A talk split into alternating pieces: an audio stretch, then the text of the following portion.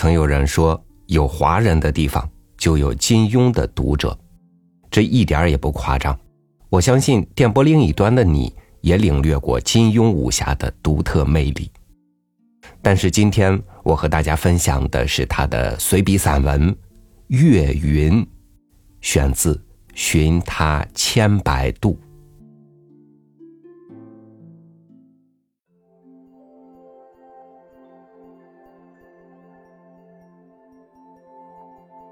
一九三几年的冬天，江南的小镇，天色灰沉沉的，似乎要下雪。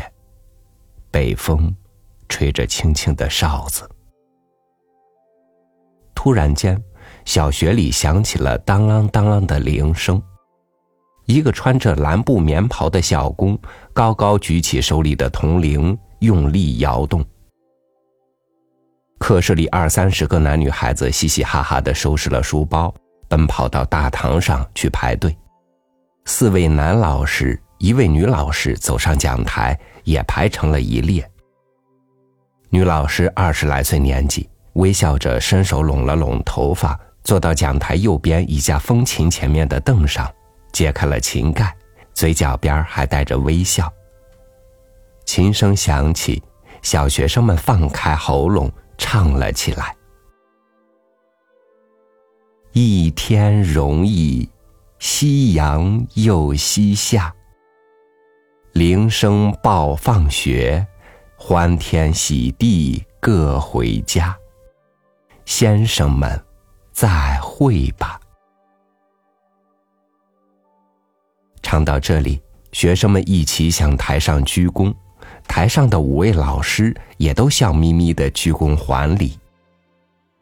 小朋友再会吧。前面四排的学生转过身来，和后排的同学们同时鞠躬行礼，有的孩子还扮了个滑稽的鬼脸。小男孩移官伸了伸舌头，他排在前排，这时面向天井。确信台上的老师看不到他的顽皮样子。孩子们伸直了身子，后排的学生开始走出校门，大家走得很整齐，很规矩。出了校门之后，才大声说起话来。顾子祥，明天早上八点钟来踢球。好。王婉芬。你答应给我的小鸟，明天带来。好的。南宫万盛等在校门口，见到仪官，大声叫：“仪官！”笑着迎过去，接过仪官提着的皮书包，另一只手去拉他的手。仪官缩开手，不让他拉，快步跑在前面。万盛也加快脚步追了上去。两人走过了一段石板路，过了石桥，转入泥路，便到了乡下。经过池塘边柳树时，万盛又去拉衣冠的手，衣冠仍是不让他拉。万盛说：“少爷说的，到池塘边一定要拉住衣冠的手。”衣冠笑了，说。爸爸怕我跌落池塘吗？晚上，你去给我捉只小鸟，要两只。万胜点头说：“好的，不过现在没有，要过了年，到春天老鸟才会孵出小鸟。鸟儿也过年吗？他们过年拜不拜菩萨？鸟儿不会过年，他们唱歌给菩萨听。到了春天。”天气暖和了，小鸟孵出来才不会冻死。两人说着走着，回到了家。万盛把仪官送到少奶奶跟前，表示平安交差。仪官叫声“母妈”，就回自己房去。他挂念着他的八只白色瓷器小鹅。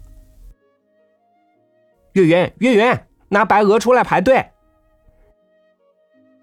月云是服侍他的小丫头，答应道：“哦。”拉开抽屉，小心翼翼的把瓷鹅一只一只拿出来，放在桌上。他黄黄的脸上罩着一层阴郁的神色，小小的手指一碰上瓷鹅的身子，就立刻缩开，似乎生怕碰坏了鹅儿。医官把雌鹅排成两排，每排四只，左右相对。他唱了起来：“小朋友再会吧。”嘿嘿嘿，咦？拿起右边的一只小鹅，仔细审视它的头颈。长长的头颈中有一条裂痕。咦？左手稍稍使劲。鹅颈随着裂痕而断，啪的一声，额头掉在桌上。月月，月月，叫声发颤，既有伤心又有愤怒，小脸慢慢涨红了，红色延伸的耳朵，拿着没了头的雌鹅的右手轻轻发颤。不是我，不是我打断的。岳云吓得脸上有点变色，右手不由自主的挡在自己面前，似乎怕医官打他。他和医官同年，但几乎矮了一个头，头发黄黄的，稀稀落落。如果医官要打，他逃也不敢逃，两条腿已在轻轻发抖了。医官莫德里感到说不出的悲哀。他也不是特别喜爱这些雌鹅，只是觉得八只鹅中突然有一只断了头，一向圆满喜乐的生活忽然遇上了缺陷。这缺陷不是自己造成的，是一股不知从何而来的外力突然打击过来，摧毁了一件自己喜爱的物事。他应付不来这样的打击。瞧着左边一排四只白鹅，而右边一排只有三只。一只断头的小鹅躺在一旁，他忽然坐倒在地，放声大哭。岳云更加不知如何是好了。如果医官伸手打他的头，他默默忍受就是了，哭也不敢哭，因为那个额头却是他不小心碰断了的。当时他马上去找大姐姐瑞英，瑞英。是少奶奶医官的妈妈的赠嫁丫头，她从小服侍小姐。小姐嫁过来时，小姐的爹娘就把她当做礼物送给了姑爷家。姑爷在镇上管钱庄，时常不在家。小姐懦弱而疏懒，瑞英就帮小姐管家，管理官官宝宝们。别的地方叫少爷、小姐，在江南。如果老太爷、老奶奶在堂，第二代的叫做少爷、少奶奶、小姐，第三代的是官官宝宝。管理厨子、长工和丫头。瑞英心好，见岳云吓得发抖，叫他不用怕，出了个主意，把煮粽子的糯米煮成了糊，做成粽胶，把断了的鹅颈粘了起来。瑞英听得医官的哭声，忙赶过来安慰，唱起儿歌来。医官，医官，乖官官，卖鹅客人不老实。医官问：“瑞英姐姐，什么卖鹅客人不老实？”啊？”瑞英撒谎：“昨天街上卖这八只鹅给我们的卖鹅客人。”是个滑头，八只鹅中有一只是断了头颈的，他骗我们用粽胶粘了起来，假装八只鹅都是好的。他又唱了：“一官一官乖乖关，卖鹅客人不老实。”江南人一般上很有礼貌，不大说粗鲁的话，把卖雌鹅的小贩称为卖鹅客人。这只鹅的头颈这样容易断，可能本来真的有裂缝。但瑞英只说他不老实，轻轻的责备一句就拉开了。岳云小小的脸上现出了一点点笑容，大大的放心了。医官心中落了实，找到了这场灾祸的原因，不再是莫名其妙、毫没来由的胡遭打击。他知道是一个陌生人的不老实，不是身边亲人瞒骗他、欺负他，于是安心了。拿起床边一本昨天没看完的小说来看，是巴金先生的小说，他哥哥从上海买来的，不知是春天里的秋天还是秋天里的春天。说一个外国小男孩和马戏团的一个小女孩成了好朋友，有一点少年人的恋情，可惜两个人在一起玩不了多久，就给大人硬生生的拆开了，不许他们两人再在一起玩。一关看着看着，心里感到一阵阵沉重的凄凉，带着甜蜜的凄凉，有点儿像桌上那盆用雨花石供着的水仙花，甜甜的香，香的有些寂寞和伤心。水仙还没有谢，但不久就会憔悴而猥亵的。瑞英见一关脸上流下了泪珠。以为他还在为慈娥断颈而难过，轻轻拍着他的背，低声哼唱：“一关一关乖关关。”岳云把一只铜火炉移进到一关身边，好让他温暖一些。一关在朦朦胧胧中看到岳云黄黄的脸，想到了妈妈在岳云出来时的说话。人倒是端正的，也没有跛手跛脚，就是乡下没啥吃的，养的落了形，又黄又瘦，快十岁了还这样矮。岳云的妈妈全嫂说：“我们苦人家吃饭有一顿没一顿的，货子里饭不够，总是让他爸爸和哥哥先吃，男人吃饱了才有力气到田地里做生活。”我，我吃少了饭不生奶水，小娃子没奶吃要饿死，所以，所以学云常常吃不饱。热天里还没割稻时，米缸里没米，学云成天不吃饭。一关的妈妈叹气说：“真是罪过。”一关斜眼瞧着学云。说：“学云不肯吃饭，调皮，不乖。”全嫂说：“关关呐，学云不是不肯吃饭，是想吃没得吃。”一官有时不高兴了，就不肯吃饭，表示不满。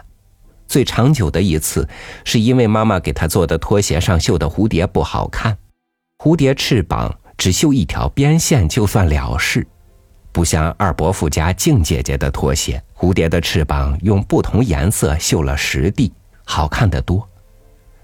后来妈妈央静姐姐绣了两块十地蝴蝶的鞋面，衣冠才高高兴兴的笑了。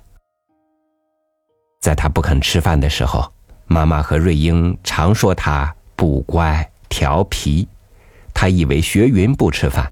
也是像他一样使小性儿捣蛋。学云是原来的名字，他爸爸初次领着他来乙官家里时，一官的爸爸说：“学云的名字听起来好像是岳云，那是岳爷爷的公子，冒犯不得，不如改作岳云。”他爸爸连忙陪笑说。好，好，少爷改的好，我们乡下人不懂事。在那小镇一带，学字和岳字几乎相同。岳飞岳爷爷是在杭州就义的，杭州离那小镇不远，岳爷爷很受当地人尊敬崇拜。从此之后，学云就改成了岳云。在江南这一带，解放之前，穷苦的农民常将女儿卖或押给地主家或有钱人家做丫头。小姑娘通常是十一二岁，可以做一点轻松家务了；八九岁的也有。卖是一笔卖断，一百多块或两百多块银元，看小姑娘的年纪以及生的好不好。人是不是聪明机灵，手脚是否伶俐而定。押是八九十块或六七十块银元，通常父母在十年后领回，但押的钱要归还，等于向主人家借一笔钱，不付利息。小姑娘是抵押品，在主人家做工，由主人家供给衣食，没有工钱。虽说是押。但贫农到期通常没钱赎还，不管是卖还是押，小姑娘十八九岁或二十岁了，主人家往往会做主将她嫁到镇上，或嫁给别的佃户长工，能收多少聘金就收多少。如果是买的，几乎像是奴隶。小姑娘伤痛病死，主人家没有责任。丫的丫头地位略好。虽然主人家常常打骂，有时罚恶饭，但有什么事要去和他父母商量。倘若不幸生病死了，往往会酿成重大纠纷，主人家不免要赔一笔钱。岳云是丫的，他父母爱他，不舍得卖。衣冠的妈妈说他又黄又瘦，长得很丑，不值得买。衣冠在睡梦中。似乎变成了书中那个外国小孩，携着马戏团小女孩的手，两人快快乐乐的在湖边奔跑。那个小女孩好像是月云，笑声很好听。他很少听到月云笑，就是笑起来，声音也绝没有这样柔嫩好听。两人见到湖里有许多白色的鹅。白色的羽毛飘在碧绿的湖水上，这些白鹅慢慢排成了两排，隔着柳树相向而对，头颈一伸一缩，好像是在行礼。衣冠做个鬼脸，唱了起来：“先生们再会吧，小朋友再会吧。”他忽然闻到一阵阵甜香，是红糖年糕的香气。睁开眼来，见岳云拿着一只碟子送到他面前，笑眯眯的说：“衣冠，吃糖年糕吧。”快过年了，衣冠家已做了很多白年糕和糖年糕。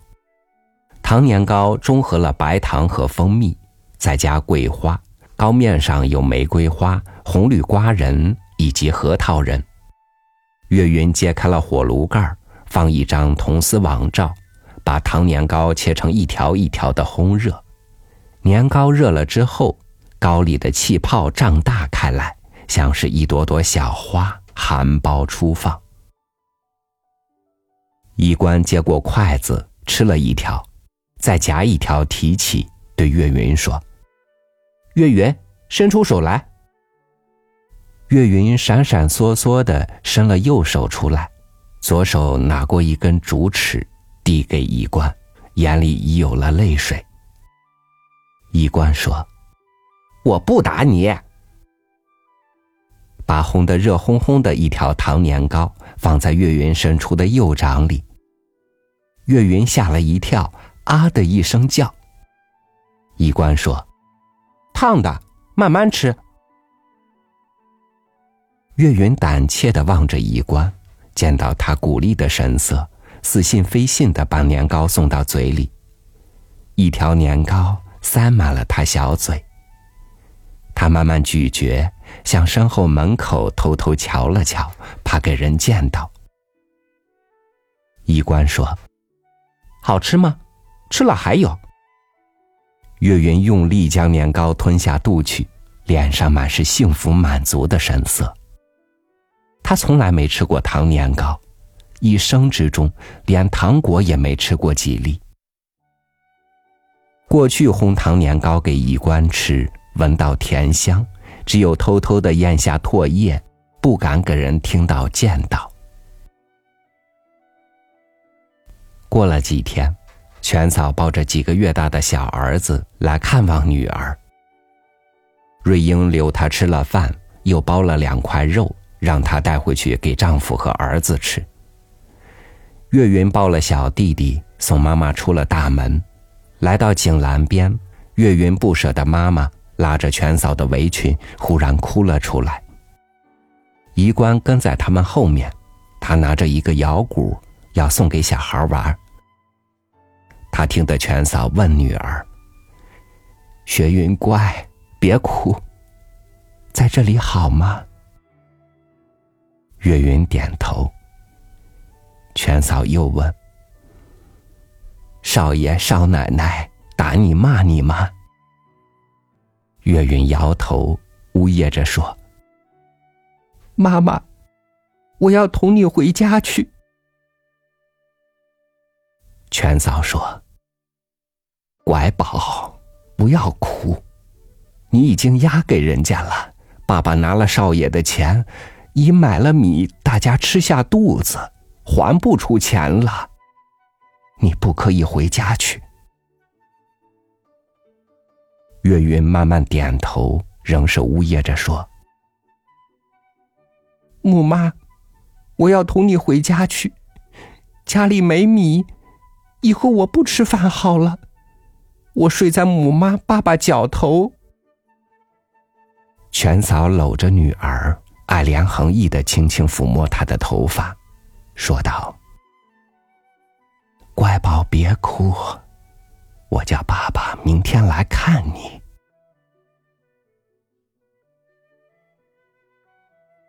岳云点头，仍是拉着妈妈不放。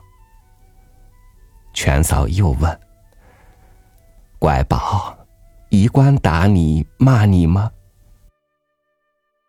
岳云大力摇头，大声说：“姨官给我吃汤年糕。”语气中有些得意，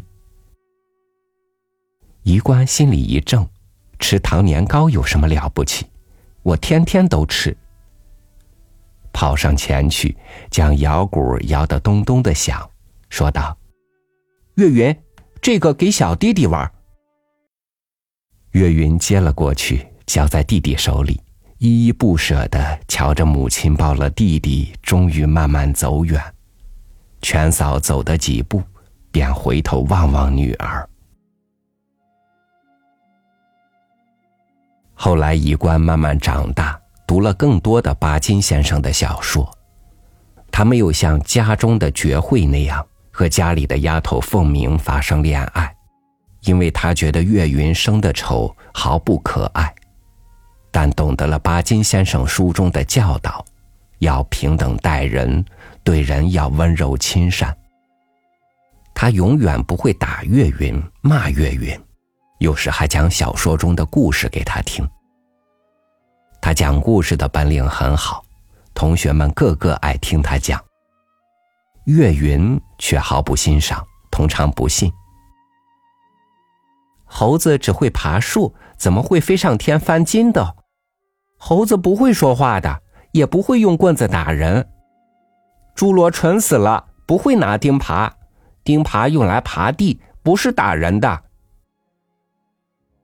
医官心里想：“你才蠢死了。”从此就没了给他讲故事的兴趣。医官上了中学，日本兵占领了这个江南小镇，家中长工和丫头们星散了，全家逃难，逃过钱塘江去。妈妈在逃难时生病，没有医药而死了。医官两个亲爱的弟弟也死了。医官上了大学，抗战胜利，医官给派到香港工作。岳云没有跟着少爷少奶奶过江。医官不再听到他的消息，不知道他后来怎样。乱世中有很多人死了，也有很多人失了踪，不知去向。医官给家里写信时，不曾问起岳云，家中兄弟姐妹们的信中，也不会有人提起这个小丫头。从山东来的军队打进了衣冠的家乡，衣冠的爸爸被判定是地主，欺压农民，处了死刑。衣冠在香港哭了三天三晚，伤心了大半年，因为全中国出事的地主有上千上万，这是天翻地覆的大变乱。在衣冠心底，他常常想到全嫂与岳云在井栏边分别的那晚情景。全中国的地主几千年来不断破的穷人家骨肉分离、妻离子散，千千万万的岳云偶然吃到一条糖年糕就感激不尽。他常常吃不饱饭，挨饿挨得面黄肌瘦，在地主家里战战兢兢，经常担惊受怕。那时他还只十岁不到，他说宁可不吃饭。也要睡在爸爸妈妈脚边，然而没有可能。衣冠想到时，常常会掉眼泪。这样的生活必须改变。他爸爸的田地是祖上传下来的，他爸爸妈妈自己没有做坏事，没有欺压旁人，然而不自觉的依照祖上传下来的制度和方式做事，自己过得很舒服。忍令别人挨饿吃苦而无动于衷。仪官是家里的小名，是祖父取的，全名叫做仪孙，因为他排行第二，上面还有一个哥哥。仪官的学名叫梁雍，梁是排行，他这一辈兄弟的名字中全有一个梁字。后来他写小说，把“庸”字拆开来，笔名叫做金庸。金庸的小说写的并不好，不过他总是觉得不应当欺压弱小，使得人家没有反抗能力而忍受极大的痛苦，所以他写武侠小说。他正在写的时候，以后重读自己作品的时候。常常为书中人物的不幸而流泪。他写杨过等不到小龙女而太阳下山时，哭出声来。他写张无忌与小昭被迫分手时哭了，写萧峰因误会而打死心爱的阿朱时，哭得更加伤心。他写佛山镇上穷人钟阿四全家被恶霸奉天南杀死时，热血沸腾。大怒，拍桌，把手掌也拍痛了。他知道这些都是假的，但世上有不少更加令人悲伤的真事儿。旁人有很多，自己也有不少。